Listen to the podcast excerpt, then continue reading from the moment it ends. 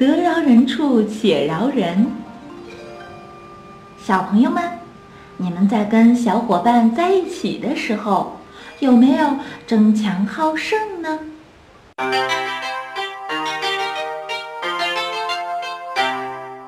传说在古时候，有个道士特别擅长跟人下围棋，但是他跟人下棋的时候，总是让人家先走一步。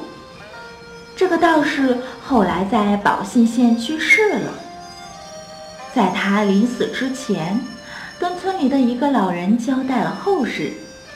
几年后，这个老人遵照道士的嘱托，为他改葬。当他打开坟墓的时候，却意外地发现没有道士的尸体，只剩下了空的棺材和衣服。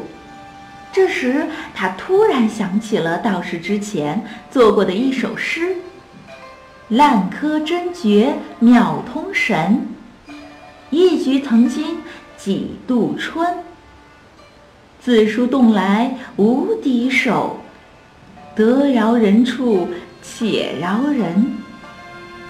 老人才明白，这个道士不是普通人，是一个得道成仙的神仙啊。